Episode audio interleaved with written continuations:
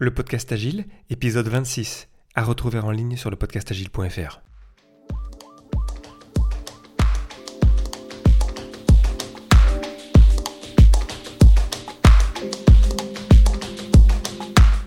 Bonjour, bonsoir et bienvenue. Vous écoutez le podcast Agile, le podcast qui parle d'agilité en français. Merci d'être à l'écoute aujourd'hui, je suis Léo Daven et je réponds chaque semaine à une question liée à l'état d'esprit, aux valeurs, principes et pratiques agiles qui font évoluer le monde du travail et au-delà. Retrouvez tous les épisodes sur le site web du podcast, lepodcastagile.fr. Aujourd'hui, comment déterminer la durée d'un sprint?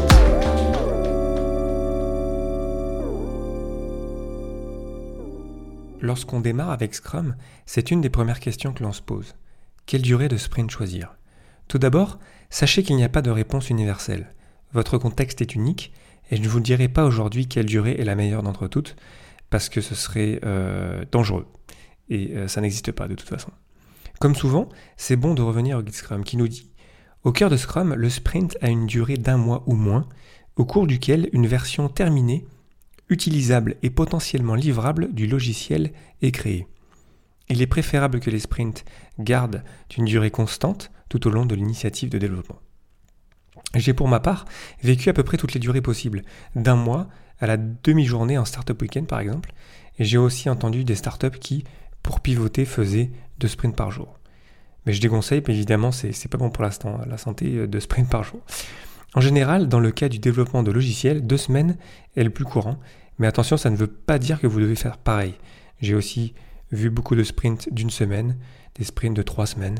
Bref, il faut vraiment considérer votre environnement pour déterminer la durée du sprint idéale pour vous.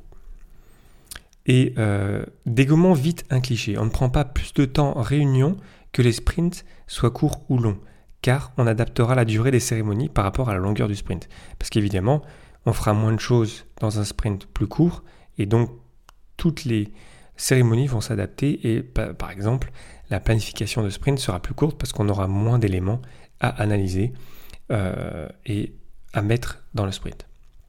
Néanmoins, ça ne veut pas dire qu'un sprint planning de 8 heures pour un sprint d'un mois, par exemple, sera de 4 heures pour un sprint de 2 semaines. À vous de trouver les durées qui marchent dans votre contexte.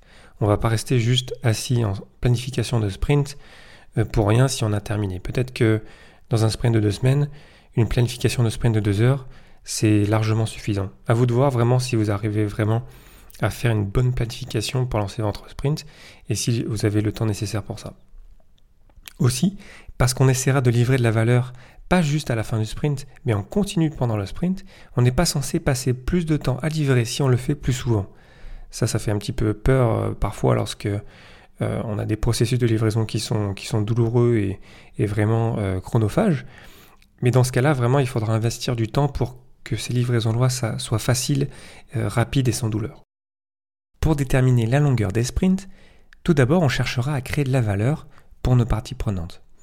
Et la première chose euh, qui est vraiment d'ailleurs, euh, on l'a entendu dans la, dans, la, citation de Guide Scrum, c'est de pouvoir terminer quelque chose pendant une itération, pendant un sprint. Ça, c'est le but principal de Scrum. Parce que euh, la valeur, on ne peut pas la créer sur quelque chose qui n'est pas terminé, qui n'est pas vraiment, il nous manque un petit morceau. Donc il faut vraiment qu'on termine quelque chose. Donc ça, c'est quand on se met à, à Scrum au début, c'est vraiment pas facile.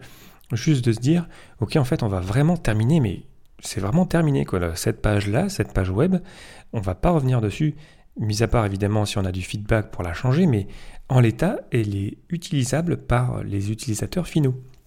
Et ça, c'est souvent un premier défi lorsqu'on se lance avec Scrum.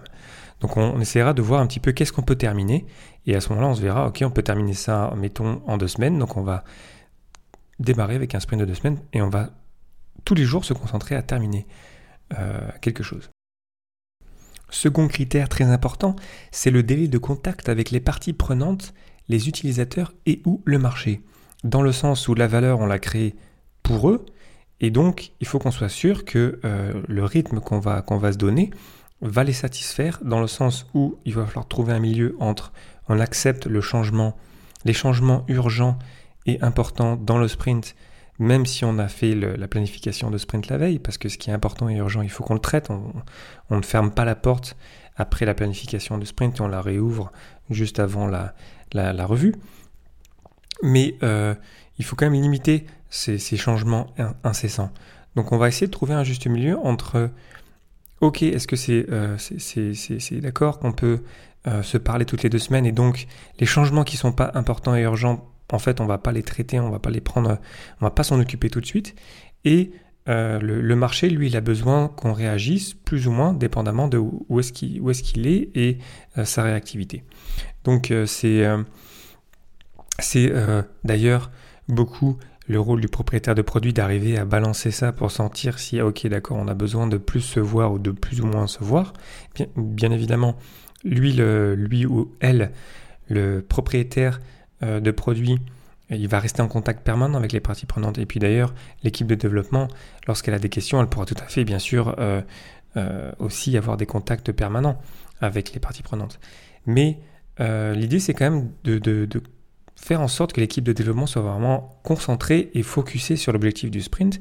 Et on essaiera donc de trouver une balance, un équilibre entre perturber le sprint et le laisser se concentrer sur le, but qui est de, terminer et de, livrer de la valeur à la fin. Cette valeur, elle est créée par l'équipe Scrum. Elle a donc son mot à dire aussi. L'équipe itère avec Scrum et doit trouver un équilibre entre dynamique et apprentissage. Et la taille de l'équipe a son importance aussi. Parce que la taille de l'équipe, ça influe sur la qualité de l'itération. Une équipe de 3 sera plus facile à gérer qu'une équipe de 9, les limites conseillées dans le guide Scrum, et il sera plus facile d'avoir des sprints courts à 3 qu'à 9, de par les interactions plus nombreuses et la perte d'informations qui en résulte. Parce qu'évidemment, lorsqu'on doit beaucoup se voir, euh, et parce qu'aussi en tant qu'humain, on ne peut pas avoir euh, beaucoup, de, beaucoup de relations vraiment humaines euh, en même temps, par exemple à 9, on va vraiment atteindre des limites juste à se connaître en fait. Les 9 membres de l'équipe de l'équipe de développement ne se connaîtront pas aussi bien que s'ils étaient que 3. Donc euh, la taille, ça a son importance, et plus l'équipe est mature, plus elle sera capable d'ajouter par exemple euh, des personnes et être capable de rester agile même dans un environnement euh, changeant. Plus votre équipe sera mature, avec Scrum et l'agilité en général, plus il sera facile de s'adapter. Côté motivation, entretenir la flamme et garder son focus sur l'objectif du sprint pendant un mois, je peux vous dire que c'est assez long, parce qu'il déjà il peut s'en passer des choses pendant un mois, on le vit dans le monde complexe comme, euh, comme on, a, vu euh, la semaine euh, passée, lors de l'épisode 25. Le cerveau humain est ainsi fait qu'on ne se souviendra que partiellement de ce qu'on a fait la semaine dernière, alors il y a trois semaines, aucune idée quoi. Donc ça c'est complètement humain et puis ça, ça, ça, peut influencer la, la, durée du sprint qu'on va choisir. Euh, ça ne veut pas dire que forcément faut raccourcir juste parce qu'on ne sait plus. Peut-être qu'aussi qu'il faut qu'on ait des mécanismes pour arriver à enregistrer les, faits importants. Puis le, Scrum Master, il va être là pour vraiment capter ces moments-là et peut-être les, ramener, par exemple, euh, pendant la rétrospective de sprint. Mais on essaiera vraiment de sentir un rythme dans lequel on se sent euh, dynamisé, pas stressé, attention, c'est pas, pas ce que dis du tout, mais vraiment dans le côté dynamique, dans le côté, ok, on a un objectif, dans deux semaines, on le voit, on est capable de le, de le palper, de le, sentir. Et on est aussi capable d'apprendre et de progresser euh, dans, nos, euh, dans nos problématiques d'équipe, dans le sens où on a des, actions à mettre en place pour s'améliorer et qu'on a identifié pendant la rétrospective. Et donc il faut qu'on soit capable pendant l'itération vraiment de, s'améliorer. Sinon, euh, comme nous dit le Yield Scrum, les sprints amènent de la prévisibilité en forçant une inspection et adaptation du progrès vers l'atteinte d'un objectif. Cette inspection et adaptation, le fait de traiter les obstacles, le fait de, traiter les problèmes, euh, si on voit en fait que pendant une itération en fait on n'est pas capable d'en traiter aucun en fait, euh, à quoi bon inspecter et pour rien en fait?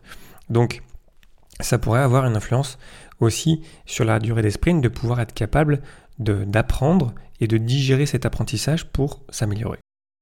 Pour conclure, L'important avec la durée du sprint, c'est qu'elle serve à la fois la création de valeur et à la fois le fait de la manière dont on la crée, dans le sens où il faut qu'on reste dynamique, il faut qu'on continue d'améliorer de la manière dont on travaille, nos, relations entre nous, euh, l'équilibre de l'équipe, le, fun, le, vraiment le, plaisir qu'on a à travailler ensemble, dans l'objectif de créer de la valeur. Et c'est là où on va pouvoir trouver un juste milieu pour satisfaire en fait tout le monde quelque part.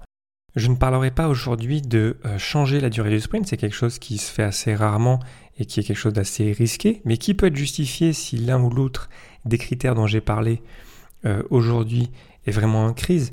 Par exemple, on ne termine rien lors d'un sprint, où on a des parties prenantes qui sont vraiment en crise et qui font, qui provoquent du changement, euh, des changements qui sont incessants, où notre équipe euh, Scrum est, perturbée en continu, puis en fait on voit qu'on est dans une espèce de boucle infinie et on, est perdu.